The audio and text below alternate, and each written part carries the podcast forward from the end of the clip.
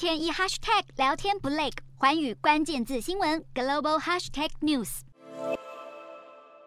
怕执政两年的成绩单毁于一旦。美国总统拜登最近发言猛打共和党，原因不外乎国债上限谈不拢。所谓的非常措施，就是暂停为公务员、邮政人员等退休、健康福利注入新资金。财政部长叶伦致信共和党籍众议院议长麦卡锡，警告这种做法顶多只能让政府运作撑到六月初。但共和党坚持，只有在拜登答应大幅削减开支的前提下，才愿意调升债务上限。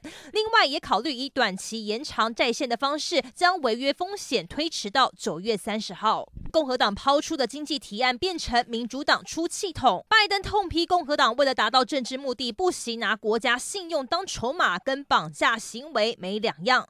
其实国债大增是两党共业。专家分析，政治人物这二十年来都养成习惯，举债周转战争、减税、扩大联邦开支、照顾婴儿潮世代医护，很能把责任怪到个别总统或政党头上。这次财政摊牌不过是冷饭热炒，重演多年来两党对峙的老戏码。